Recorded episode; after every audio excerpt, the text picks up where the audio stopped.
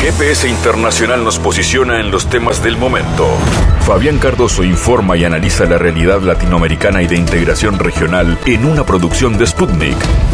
Sintoniza M24 97.9 FM en Montevideo y 102.5 FM en Maldonado. También puedes escuchar GPS Internacional por mundo.sputniknews.com y m24.com.uy.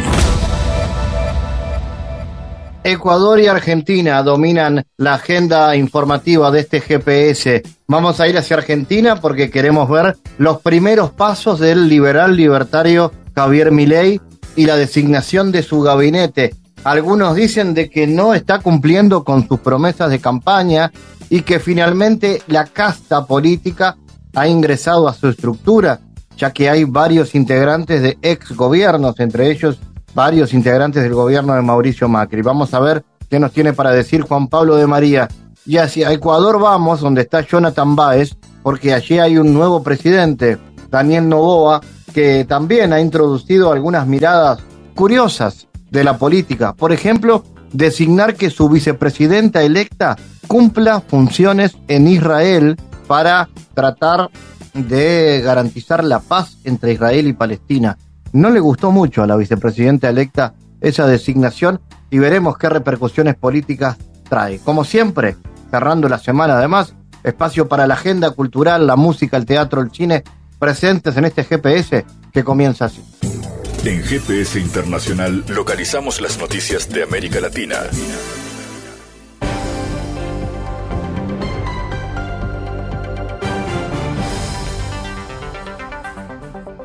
Y para cerrar la semana, noticias. Rusia goza de pruebas irrefutables de que Estados Unidos participó en suministro de sustancias químicas tóxicas a Ucrania, declaró el jefe de la delegación rusa en la sesión de la Organización para la Prohibición de las Armas Químicas. Del 27 de noviembre al 1 de diciembre, la Haya acoge la conferencia número 28 de los países miembros de la OPAC. Informamos a los estados participantes de la Organización para la Prohibición de las Armas Químicas, de que tenemos en nuestra posición pruebas irrefutables de la participación de Estados Unidos y sus aliados del Atlántico Norte en suministros a Ucrania de sustancias químicas tóxicas listadas y no listadas, así como los medios de su suministro, informó Ligoski al intervenir durante la sesión. Especificó que las sustancias químicas, incluidos agentes tóxicos, para represión de disturbios fueron suministrados a las Fuerzas Armadas de Ucrania y a los mercenarios que luchaban de su lado. Uzbekistán cometió la construcción de una planta de hidrógeno verde, proyecto que corre a cargo de la compañía saudí ACWA Power, comunicó la presidencia. El presidente de la República de Uzbekistán asistió el 27 de noviembre a la colocación de la primera piedra de una planta piloto de hidrógeno verde a las afueras de Tashkent, comunicó la presidencia. La futura planta, con capacidad anual de 3.000 toneladas, se conectará a una planta de amoníaco existente en Chilkik, a 45 kilómetros de la ciudad. Es el primer proyecto de este tipo en Asia Central. Paralelamente, ACWA Power estudia producir 500.000 toneladas de amoníaco en Uzbekistán, el segundo mercado más importante para la empresa tras el doméstico. Dicho proyecto reducirá la dependencia de Uzbekistán del gas natural en 600 millones de metros cúbicos al año y disminuiría las emisiones de dióxido de carbono en 1,5 toneladas anuales. ACWA planea concluir el estudio de viabilidad a finales del año 2024. Paralelamente, la empresa saudí desarrolla cinco proyectos de energía eólica en Uzbekistán y un quinto proyecto de central termoeléctrica de ciclo combinado con turbinas de gas en la ciudad de Shirin, en el este del país el presidente presenció el lanzamiento de esta planta valuada en mil millones de dólares. El gobierno de Nicaragua envió un mensaje a todas las mujeres valientes, íntegras y combativas por el Día Internacional de la Eliminación de la Violencia contra la Mujer, especialmente a las mujeres palestinas que son víctimas del asedio israelí. A través de un comunicado, la vicepresidenta del país centroamericano, Rosario Murillo, llamó a escribir una nueva historia y envió fuerza a las mujeres del pueblo palestino luego de que las Naciones Unidas informaran que dos madres son asesinadas cada hora en Gaza por los ataques de Israel. Nuestros sentimientos fraternales y solidarios más profundos van en primer lugar a las mujeres de esta heroica y gran tierra palestina, donde se sigue sufriendo agresión brutal, incalificable genocidio, impuesto por los poderes imperiales, coloniales, neocoloniales y fascistas, que siempre destruyen la vida con odio y perversión como emblemas invariables, expresó Murillo. Este 25 de noviembre se conmemora el Día Internacional de la Eliminación de la Violencia contra la Mujer, una fecha que tiene como objetivo reflexionar sobre la violencia que sufren las mujeres y niñas alrededor del mundo, así como trabajar en medidas para poner fin a esta situación. Y el presidente ecuatoriano, Daniel Novoa, quien tomó posición en las últimas horas, designó este 24 de noviembre a su vicepresidenta, Verónica Abad, la única función de ser colaboradora para la paz y precautelar el escalamiento de la conflictividad entre Israel y Palestina, y para esto trabajará desde la oficina ecuatoriana en Tel Aviv. Esta decisión fue oficializada mediante la suscripción del decreto número 27. Para el cumplimiento de estas funciones, la vicepresidenta estará en la oficina de la Embajada de Ecuador en Tel Aviv, dice el comunicado difundido en la cuenta de presidencia de la red X. Según el texto, esta decisión expresa la responsabilidad de la nación con la resolución pacífica de conflictos y el apoyo de Ecuador a los esfuerzos internacionales por alcanzar la estabilidad en áreas afectadas por tensiones.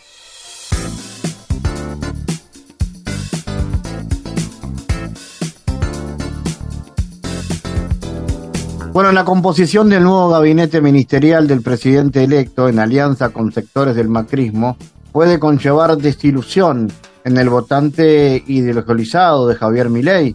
Esto lo afirmó el politólogo Gonzalo Flores, a que a la vez que la criticada casta política pasa a formar cuadros del nuevo gobierno.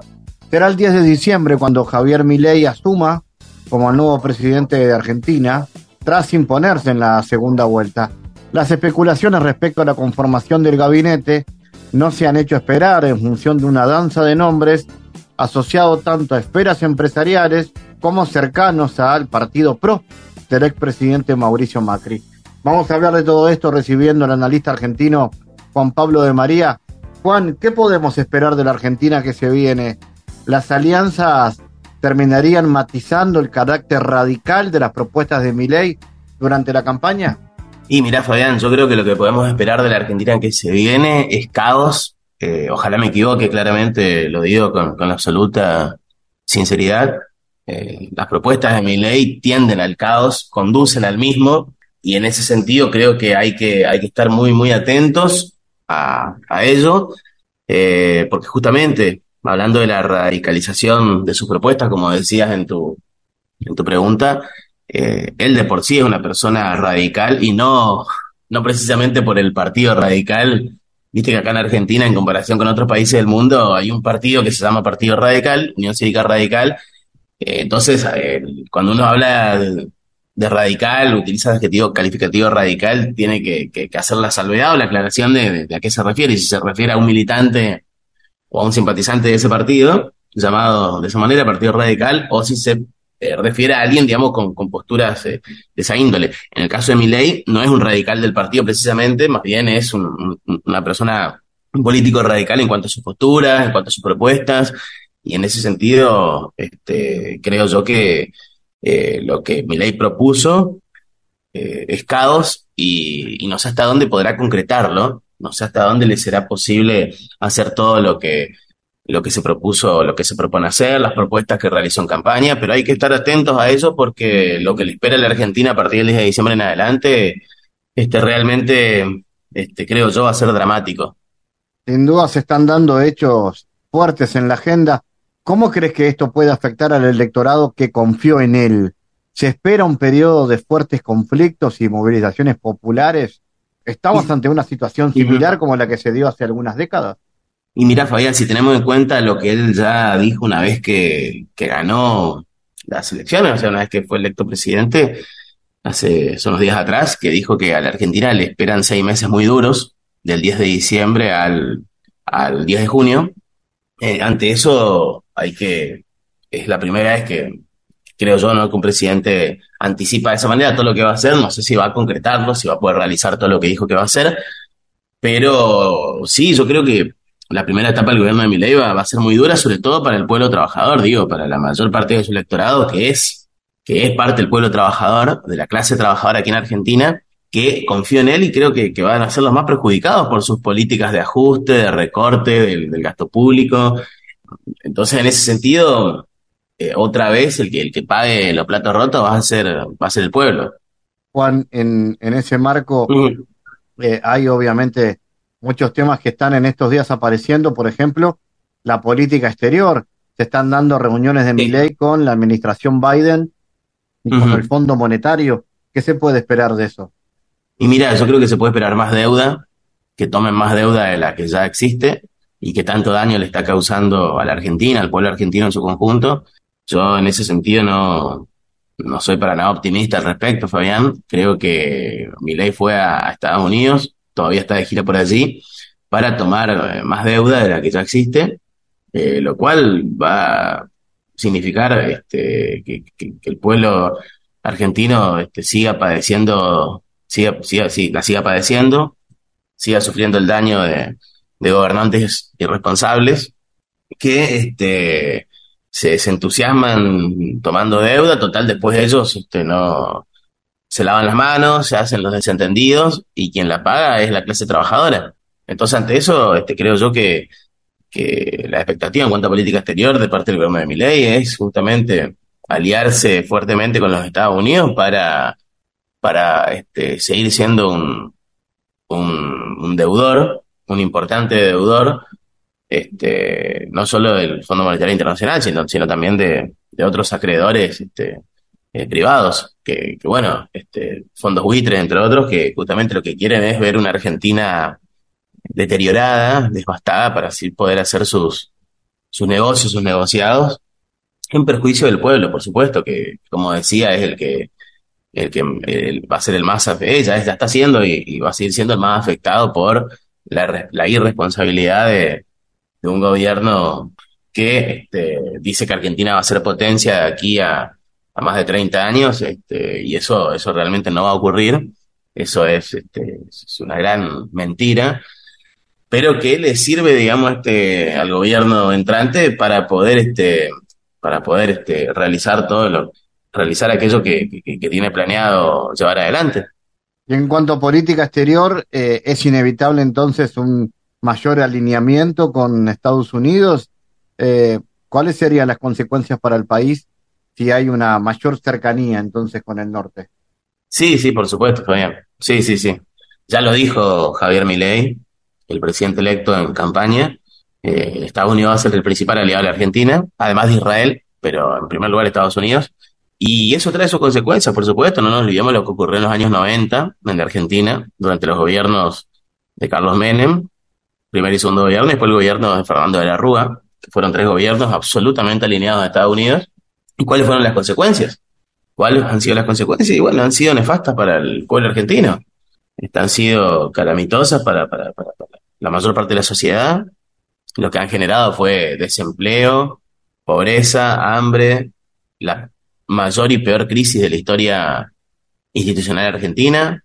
Entonces, ante eso, teniendo ese antecedente histórico tan reciente, Fabián, yo no creo que le espere nada bueno en Argentina alineándose de una manera tan férrea a Estados Unidos en materia de política exterior.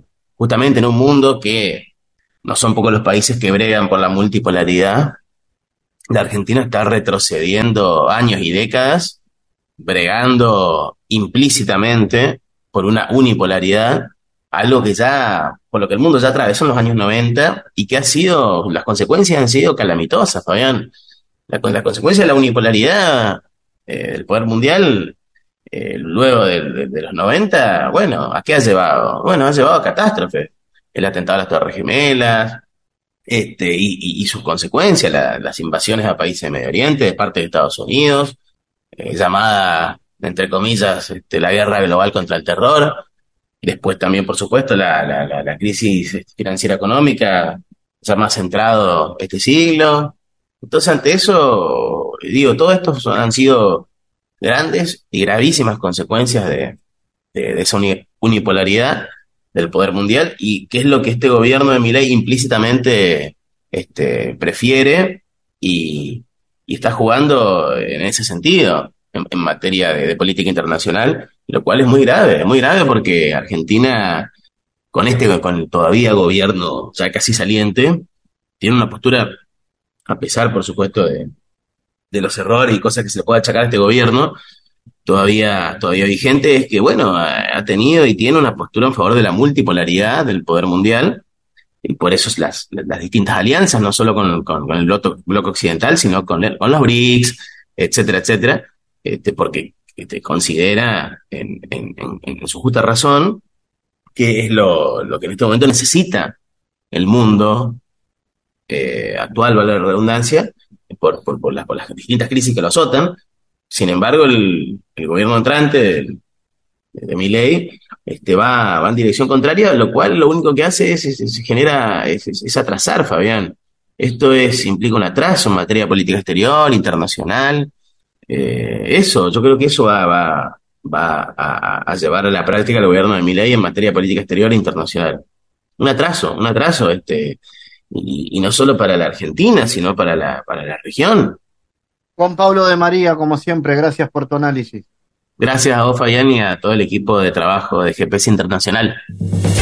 Analizamos los temas en GPS Internacional.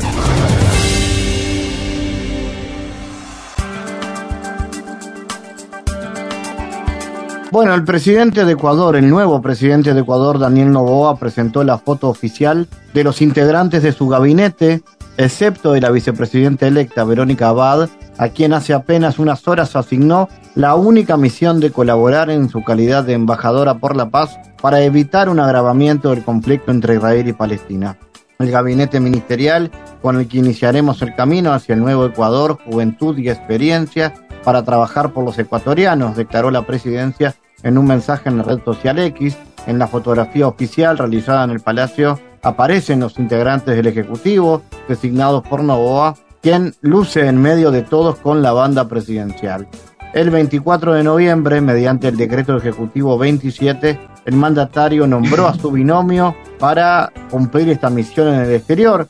En el mismo decreto ejecutivo, dispuesto por el presidente, se señala que la vicemandataria electa tendrá que instalarse en una oficina de Ecuador en Tel Aviv, mientras que el decreto ejecutivo número 30 ordena una reestructuración de la vicepresidencia en virtud de que la única función otorgada a su titular deberá cumplirla en el exterior. Abad aprovechó el 25 de noviembre, la fecha del Día Internacional de la Eliminación de la Violencia contra la Mujer, la violencia de género, para publicar un mensaje de video en su red X, donde señaló que la violencia no es solamente matar a una persona, sino cuando también abusando del poder te minimizan y te envían a morir a la guerra, interpretado como respuesta a la decisión presidencial. Vamos a recibir al analista Jonathan Baez para explicar esta situación. Jonathan, ¿cómo analizas la configuración del gabinete tras la presentación por parte del presidente Novoa? ¿Y por qué en este curioso rol que se le designa a la vicepresidenta electa? Este, pues, eh, unos grandes saludos, querido Fabián, para nosotros, pues siempre es un honor participar en el programa y también, pues, eh, Muchas gracias por estar siempre informado del caso ecuatoriano, ¿no? que me parece que es un poco un, un, país paradigmático en lo que tiene que ver con el ascenso del libertarismo ocupando las posiciones de decisión de política pública. Bueno, lo que ocurrió con mi ley me parece que se convierte también en uno de estos espacios. Sin embargo, uno de los primeros que aparece pues en este contexto es Guillermo Lazo, que ha ocupado en esta en este think tank que también es parte de Red Atlas, ¿no? Toda una red de institutos que tratan de imponer el, mercado por encima de la vida, el mercado por encima de las decisiones de bienestar general. Eh, Ecuador Libre, de alguna manera, fue partícipe importante de la llegada a poder de Guillermo Lazo, que es importante mencionarlo en el rol que cumple dentro de el, este sector libertario llegando hacia el Estado, ¿no? Ocupando el Estado, destruyéndolo, implotándolo desde dentro y que me parece que tiene una perspectiva que lastimosamente no se va a agotar en América Latina. Y pues esto es lo que un poco ocurrió en el caso de Milei, que me parece que fue de alguna forma muchísimo más grave por eh, todas las políticas públicas que de alguna manera se plantearon en este país, que claramente decían, no, tenemos que meter una motosierra para eliminar el Estado, para achicarlo a su máximo nivel, a su máxima expresión. No hay que cobrar impuestos y hay que todas las dimensiones posibilitarlas para que sea el mercado el que regule absolutamente todo. Incluso si eso implica regular las vidas y que si hay un mercado que tenga la posibilidad de transar con órganos humanos, pues que se haga. Esta perspectiva es la que básicamente gana en Argentina y pues de alguna forma la vicepresidenta en el caso ecuatoriano un poco era la continuidad de lo que este think tank Ecuador Libre este en el que se asentaba Lazo de alguna forma trató de este manejar el estado y que tenía estas premisas claras, ¿no? Como por ejemplo, no hay que pagar impuestos, como por ejemplo, que se ve como algo totalmente legítimo e incluso deseable el ámbito de evadir impuestos. Estas fueron unas declaraciones que hizo uno de sus principales representantes, Aparicio Caicedo, en el gobierno de Lazo, y que básicamente él decía que mm, es eh, lo más victorioso que se puede hacer y lo que un liberal podría lograr es no pagar impuestos, es evadirlos, es utilizar paraísos fiscales. De estas declaraciones pues se hicieron eco cuando lo nombraron dentro del Consejo de Gobierno de Guillermo Lazo. ¿sí? Esto lo digo de manera importante porque de alguna forma no se acaba de agotar esta posición libertaria dentro del gabinete de Daniel Novoa, recientemente este, eh, designado como presidente del Ecuador, ¿no? De tal manera que en este momento la esposa de Aparicio Caicedo va a ocupar una cartera de Estado, el Ministerio de Derechos este, de las Mujeres, de Derechos y Mujeres. Entonces, esto claramente muestra cómo se está configurando y hay estos lugares que se han de alguna manera direccionado para que las posiciones pro mercado sigan estando presentes en el nuevo gobierno, en este caso de Daniel Novoa. Sin embargo, como decía, de alguna forma, Verónica Abad representaba esta parte, este ideal libertario dentro del gobierno de, de Daniel Novoa, que pues de alguna manera trata de velar un poco más la situación. En ese sentido, de alguna forma, Novoa tiene las mismas percepciones,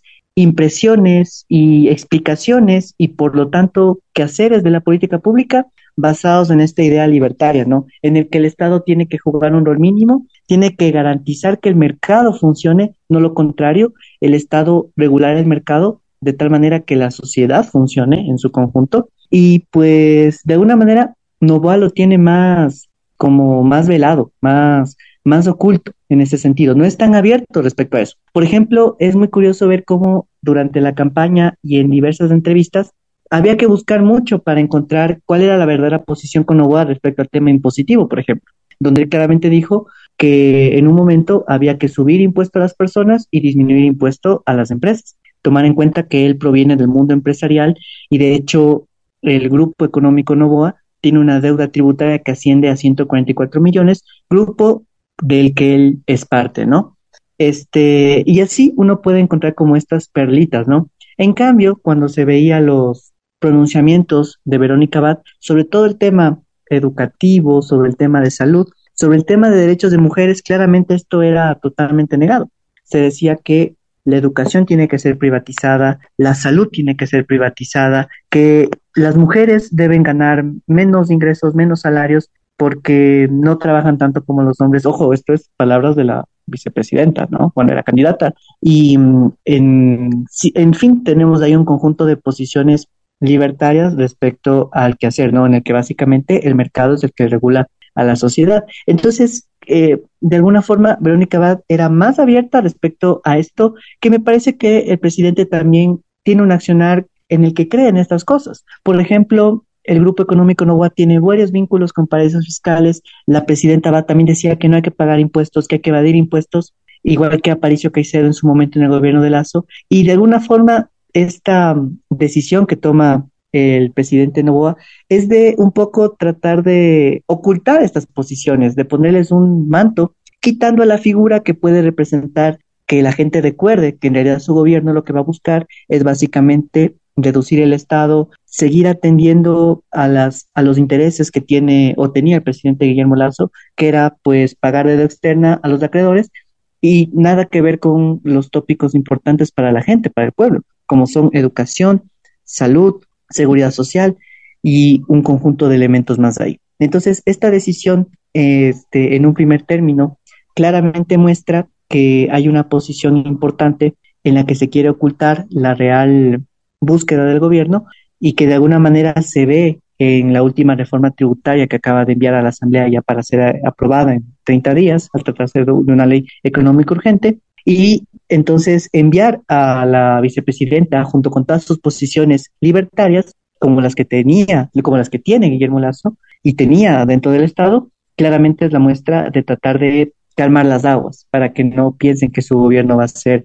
la continuidad del gobierno de Lazo, pero hay otras pistas que nos permiten ver estas posiciones. Las mismas declaraciones de Daniel Loboa respecto a distintos aspectos lo muestran, pero también este, esta inclusión en la que alguien tan cercano como es la esposa de Aparicio Caicedo, colaborador de la, del think tank es libertario Ecuador Libre, que es parte de, la red Atlas, que todos sabemos que es una red dedicada a todo el tema de imponer el mercado por encima de las vidas de las personas, de alguna manera muestra esta conexión y que va a existir una continuidad con este tema. Entonces, este de alguna manera se convierte en el principal elemento al considerar esta, esta básicamente exilio que ha experimentado la, la, vicepresidenta. Algo muy interesante que mencionabas, Fabián, era que ella se planteaba como que es producto de violencia.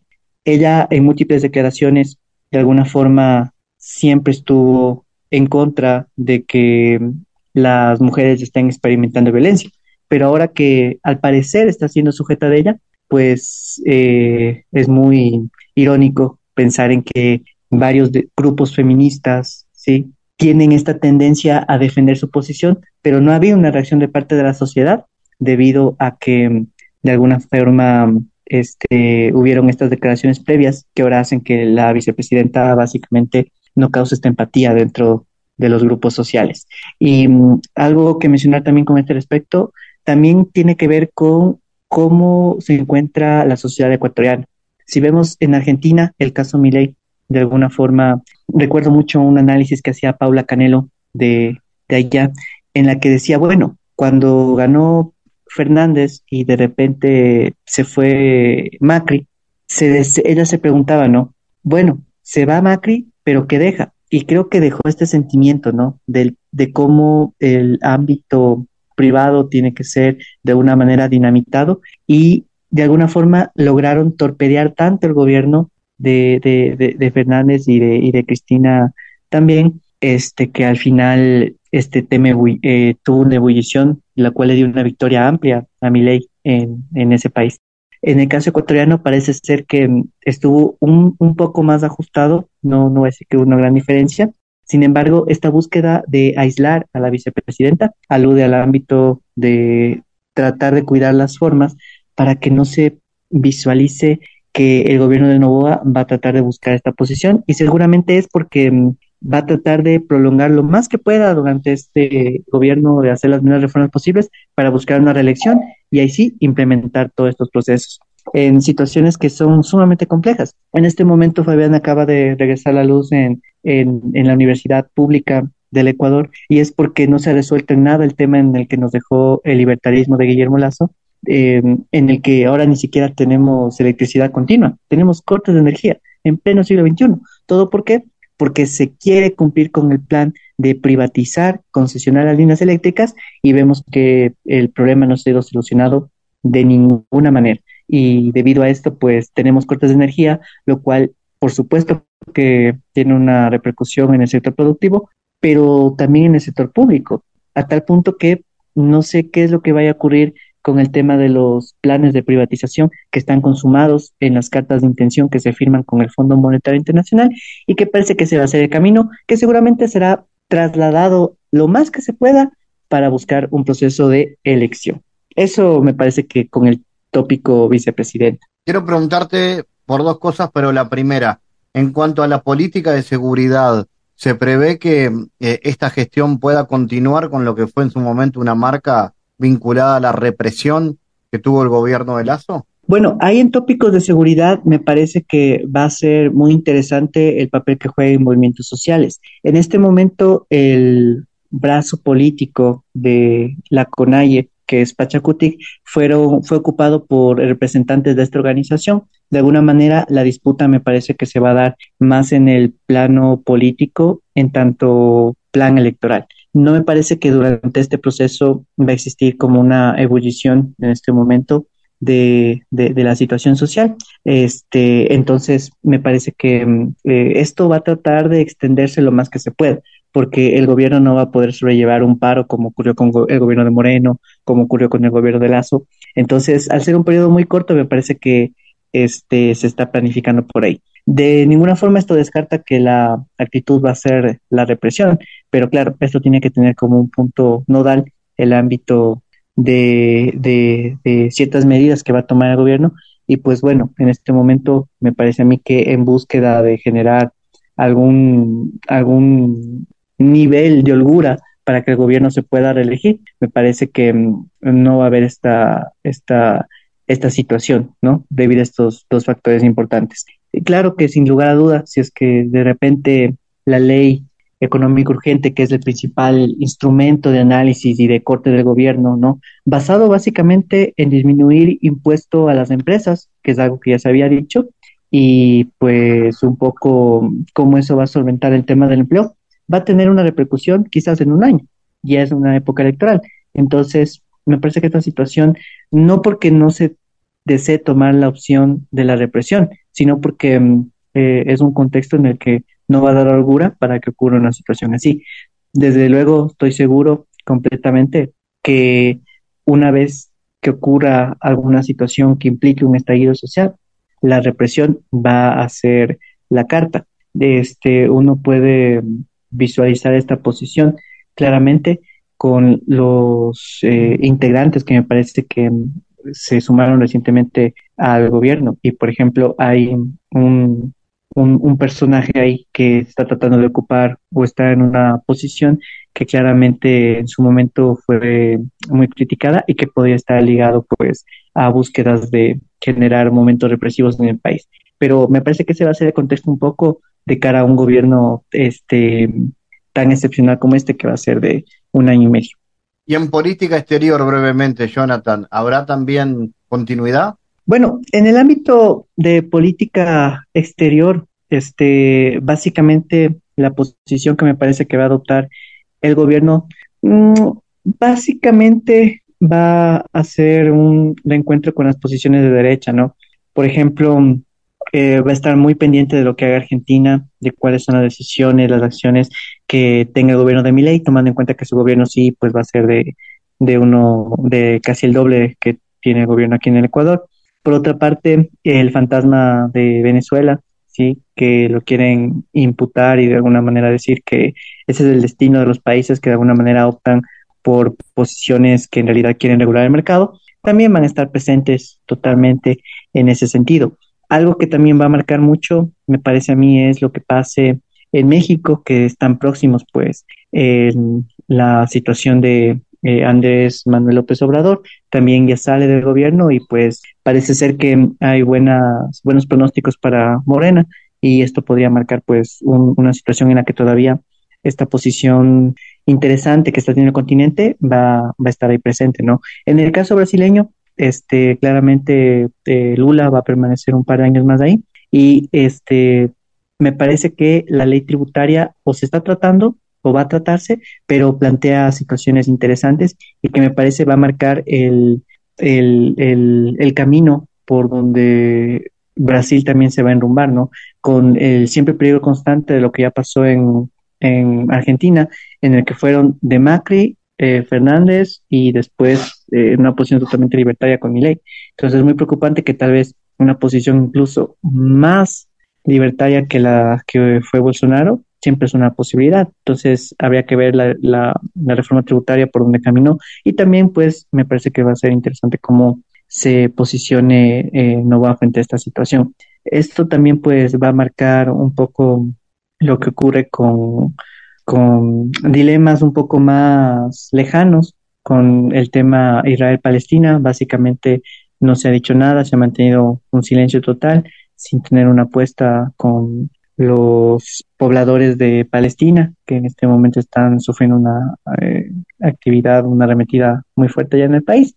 Y pues me parece que esto claramente da cuenta de que no va a haber una posición que trate de trastocar el orden ya hegemónico establecido, ¿no? Entonces, eh, me parece que aún está pendiente lo que va a pasar y la posición que tome respecto al gobierno de Baluarte en Perú, el gobierno de acá de Ecuador, y también pues un poco unido a que en Colombia tenemos otra perspectiva y que de alguna forma eh, hay como una especie de, de, trato cordial entre los presidentes, distinto a lo que pasó con Argentina, en la que el presidente Petro, pues con toda la, legítima, la legitimidad de, de la razón, pues lamentó mucho lo que pasó en Argentina con Mireille. Entonces, me parece que esto, eh, así como hubo un momento de un, llamaron el ciclo progresista, en este momento más bien hay una dispersión, una dispersión interesante que de alguna manera pues ah, va a tener repercusión interna en el país,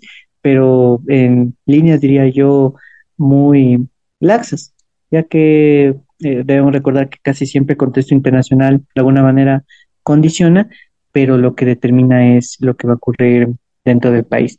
Y aquí la posición, pues eh, básicamente hacia afuera, me parece que va a ser aliarse sobre todo y subordinarse un poquito a lo que hace Argentina y tratando de buscar es con eso la una posible reelección que ya permita tener alguna situación más constante y de mayor tiempo para el gobierno de Novoa. Jonathan Báez desde Ecuador, gracias por tu análisis. Muchísimas gracias a ti, Fabián. Un abrazo a todos y todas por allá. Ya nos encontraremos. En GPS Internacional navegamos por la sociedad y la cultura.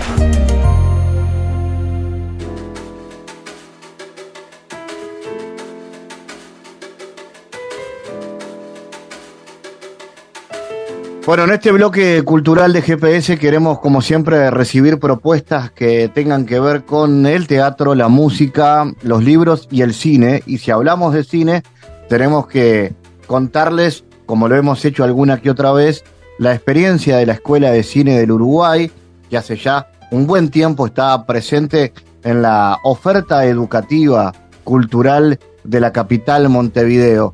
Vamos a ver qué evaluación hace la escuela de lo que ha hecho en este año y de lo que se viene para el próximo 2024, que es lo más importante.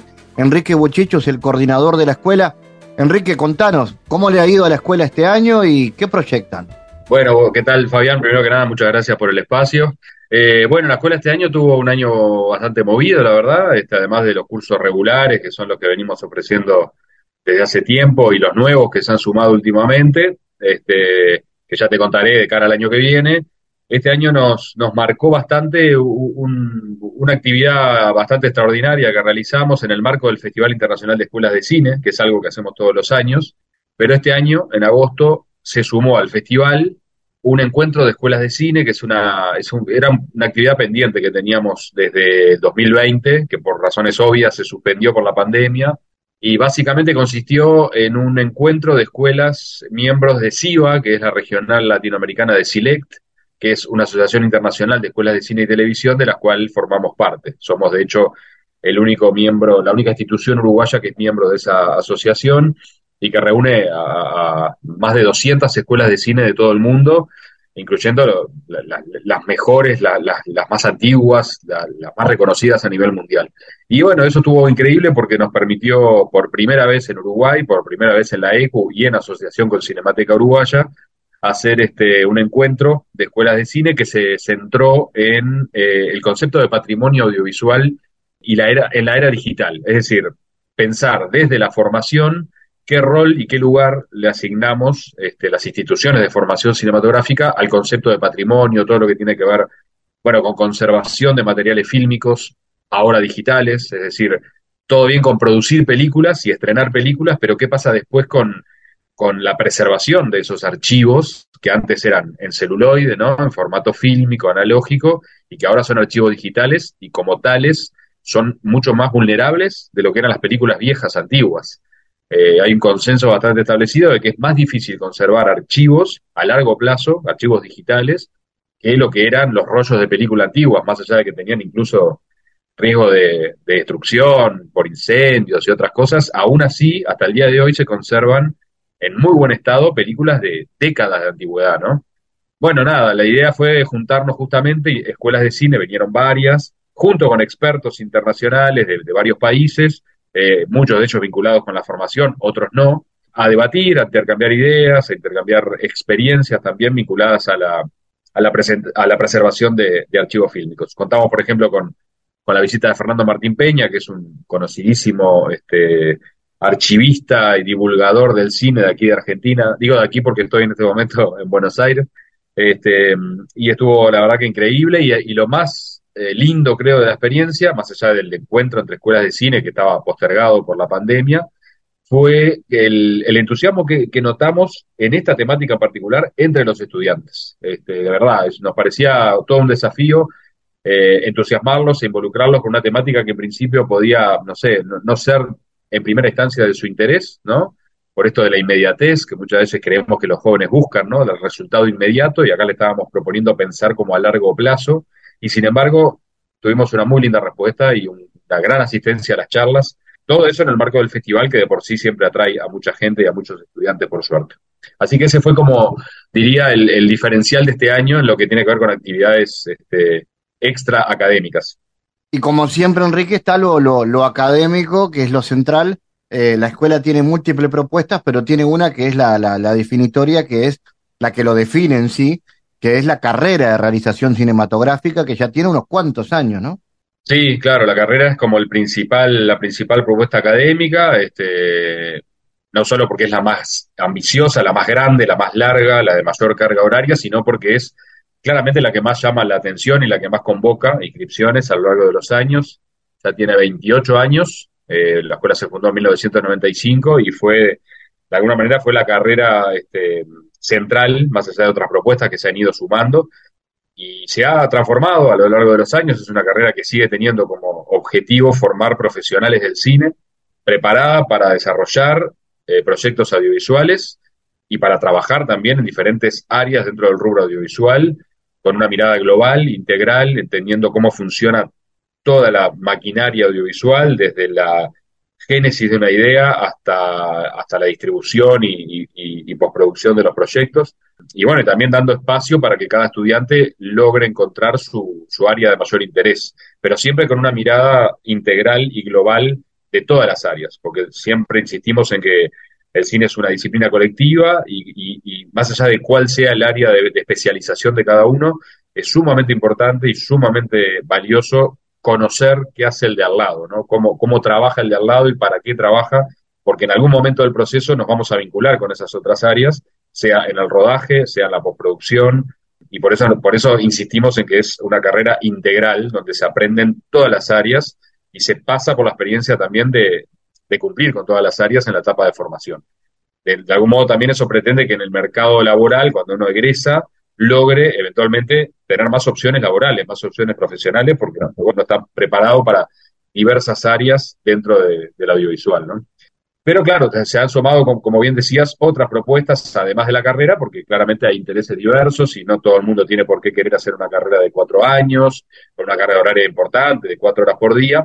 Entonces, a lo largo de los años hemos sumado, eh, por, ejemplo, diplomados, que son propuestas más concretas, más eh, reducidas en carga horaria y en, y en duración en años, estamos hablando de dos años o dos años y medio, pero que tienen la particularidad de que comparten algunas materias con la carrera, es decir, que se integran con estudiantes de la carrera en algunas materias, eh, tanto teóricas como prácticas, pero se focalizan en un área específica. Los diplomados, a diferencia de la carrera, tienen como un área central que es, por ejemplo, el de fotografía y cámara o el de dirección de arte. Tuvimos algunos más en años recientes, pero al, final desistimos de continuarlos porque nos parecía que, los que de alguna manera se iban como confirmando en interés y en, y en buen funcionamiento en el marco de la carrera eran estos dos, fotografía y cámara y dirección de arte, que son claramente los, más buscados. ¿no?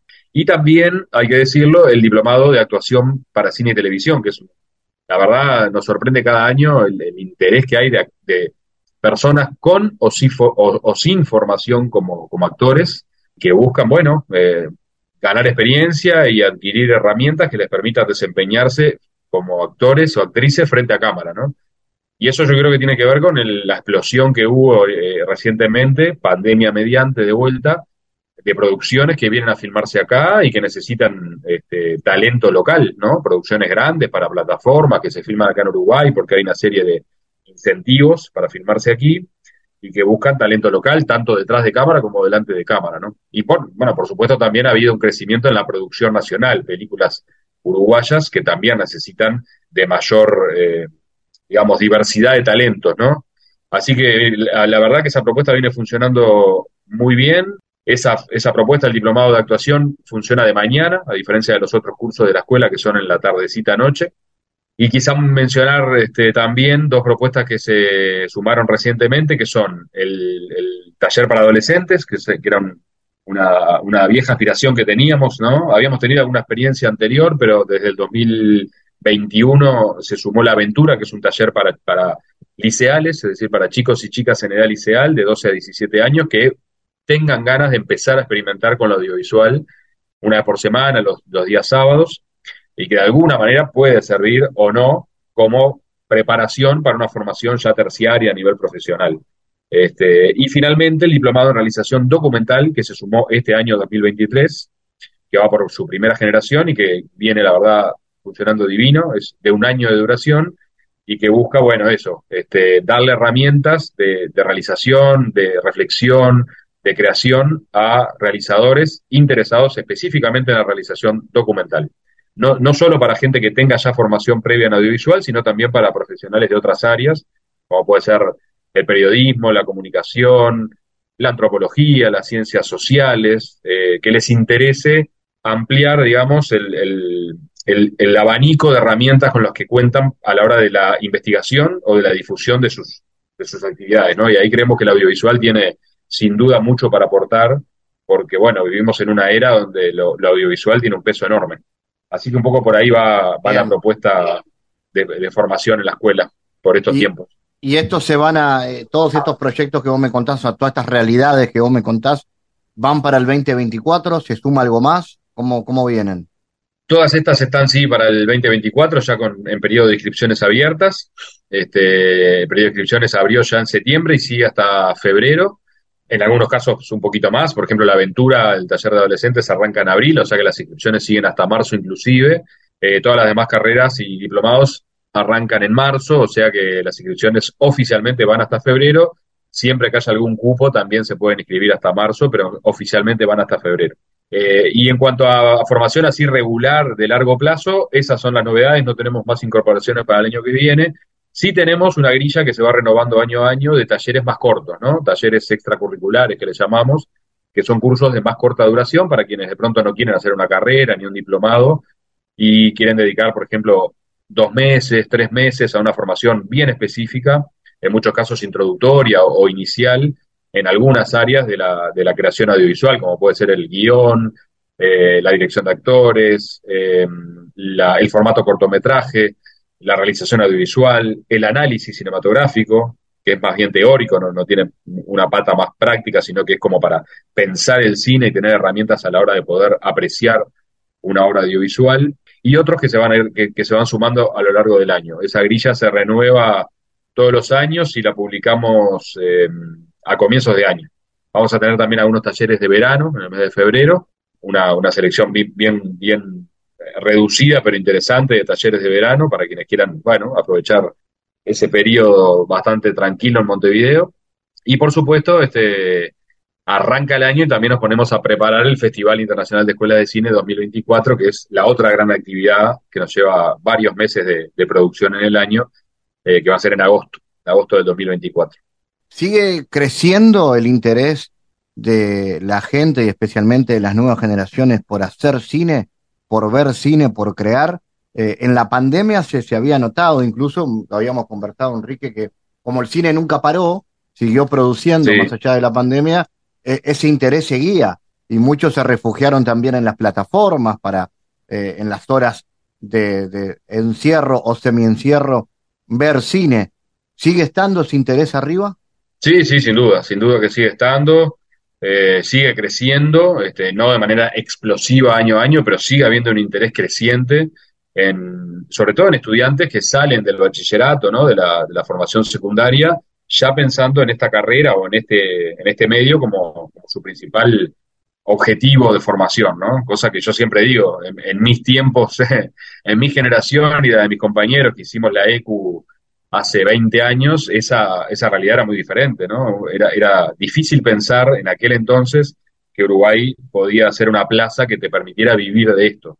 Ahora la verdad es que eso ha cambiado muchísimo, hay muchísima gente, incluso generaciones muy jóvenes que están trabajando, eh, trabajando en el medio audiovisual, algunos generando proyectos como realizadores, como productores, ya desde generaciones muy jóvenes, y otros especializándose en áreas técnicas, ¿no? Como fotografía, montaje, dirección de arte, sonido, etcétera. Este, y ahí sí, hay, hay, además de una sostenida producción nacional que, se beneficia de varios apoyos y mecanismos estatales de, apoyo al audiovisual, hay también esta, esta nueva realidad que nos instaló la pandemia de, producciones que vienen a filmarse a Uruguay, porque bueno, porque tienen una serie de incentivos aquí, porque ahí encuentran un lugar este, donde se puede trabajar bien, a, costos relativamente bajos, con mano de obra profesional y especializada, tanto delante como detrás de cámara, y también con una infraestructura muy interesante a nivel de, equipamiento técnico, de logística y de locaciones, ¿no? No hay que olvidar que Uruguay es un país muy pequeño, donde uno se puede trasladar muy fácilmente de un lugar a otro y que encuentra locaciones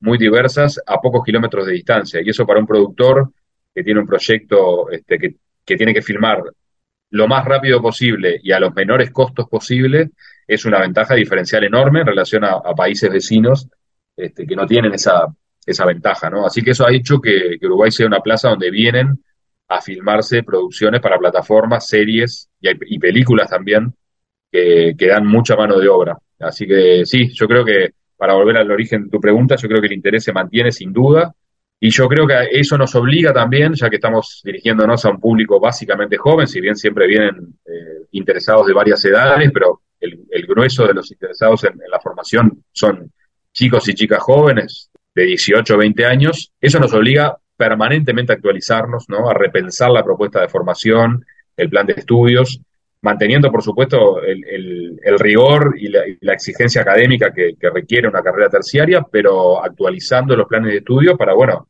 de algún modo llegar de la mejor manera a generaciones que son más jóvenes y que están formadas en otro mundo al que nos formamos, bueno, los que hoy eh, tenemos la responsabilidad de, formar, sea desde la coordinación, desde el rol docente, desde el rol técnico. Así que eso nos obliga a repensar permanentemente y a, evaluar permanentemente la aplicación del plan de estudios, que dicho sea de paso, en el caso de la carrera, eh, lo actualizamos este año 2023 y y hicimos cambios que nos parecen muy interesantes pensando justamente en, el salto a la, al área profesional, digamos, a la profesionalización del sector. Enrique, recordame entonces quienes quieran más información de la escuela, ¿cómo pueden hacer? ¿Cómo no? Bueno, en la página web nuestra, que es ecu.edu.uy, tienen toda la información sobre las propuestas, cómo escribirse, cómo contactarnos. Pueden ver también el plan de estudios de la carrera, pueden ver el cuerpo docente, quiénes son las que dan y los que dan clases en la ECU, que son en su gran mayoría profesionales este, insertos en el medio audiovisual. Y también nos pueden seguir en nuestras redes, estamos en Facebook, estamos en Instagram, este, este, así que con, mucho gusto estamos a la orden para responder cualquier consulta, agendar una entrevista informativa también, conocer la escuela. Estamos ahí en, la Ciudad Vieja, en la Petanal Sarandí, desde el 2020, y con muchísimo gusto de, recibirles y contarles un poco de qué va la cosa. Enrique Buchicho, coordinador de la Escuela de Cine del Uruguay. Gracias por estar en GPS. ¿eh? Gracias a ustedes, un placer y muchas gracias por el espacio, como siempre. El mundo en GPS Internacional. En Diálogos Geopolíticos analizamos diversos asuntos que atañen a la política mundial, desde el abordaje de los ámbitos multilaterales de articulación política a nivel global hasta las cualidades y los propósitos de las configuraciones regionales, tanto en América Latina así como en otras regiones. Nuestro objetivo es poner foco a una gran diversidad de temas que atañen a la geopolítica en el mundo contemporáneo. Para eso vamos a recibir a Santiago Caetano aquí en GPS. Bienvenido, Santiago. ¿Qué tal, Fabián? En la columna de hoy continuaremos hablando de Susan Strange, autora británica, para que existen dos tipos de poder en el sistema internacional. El poder, poder relacional, basado en la capacidad del actor de defender sus intereses en un marco determinado de interacciones, y el poder estructural, que refiere a la capacidad de definir las reglas que determinan la estructura según la propia conveniencia del actor predominante. Es en este sentido que, que la teoría de poder estructural se enfoca en este tipo de poder a partir del cual Strange ubica cuatro estructuras primarias, siendo la seguridad, la producción, las finanzas y el crédito, así como el conocimiento, las ideas y las creencias. Según advierte ella, si bien dichas estructuras son interdependientes entre sí y tienen una distribución de poder diferente, La autora intenta comprender quién se beneficia como resultado de los cambios estructurales en el sistema internacional. Y asimismo, Strange advierte la existencia de estructuras secundarias, como aquellas referentes a la energía, el comercio, el transporte y el bienestar. Este vínculo es clave para la perspectiva de Strange, puesto que se hace referencia a aspectos a los que el autor establece como determinados valores básicos de toda sociedad, como la riqueza, la seguridad, la libertad y la justicia. Los efectos de comprender cómo la combinación de los mismos varía según los vínculos de poder. Bueno, Strange sostiene que han habido cambios en la distribución del poder en el sistema internacional, referentes al desplazamiento de poder desde actores estatales o no estatales, de estados más débiles a estados más poderosos, así como la difusión de poder en términos generales. En este sentido, con su propuesta analítica, la autora plantea superar los conceptos de poder duro, poder blando, referentes a las perspectivas realistas e idealistas, respectivamente. Más aún, el poder estructural deviene de la capacidad de definir las estructuras y los marcos de negociación entre Estados a partir del establecimiento de las reglas a favor del actor hegemónico. Bueno, sobre esto vamos a continuar hablando en la próxima columna. Gracias Santiago por tu aporte a GPS Internacional. Gracias Fabián, hasta la próxima. GPS Internacional, una producción de Sputnik con la producción periodística de Santiago Caetano, siguiendo los temas más importantes de la agenda latinoamericana y con visión global. Esta producción de Sputnik que se despide y que nos invita también a que nos sigan a través de las redes sociales. En Twitter somos GPS Inter y estamos también en Facebook, GPS Internacional. Fabián Cardoso en GPS Internacional junto a los protagonistas analizó la realidad. Una producción de Sputnik por M24, 97.9 FM en Montevideo y 102.5 FM en Maldonado. Que puede volver a escuchar en mundo.sputniknews.com y m24.com.uy.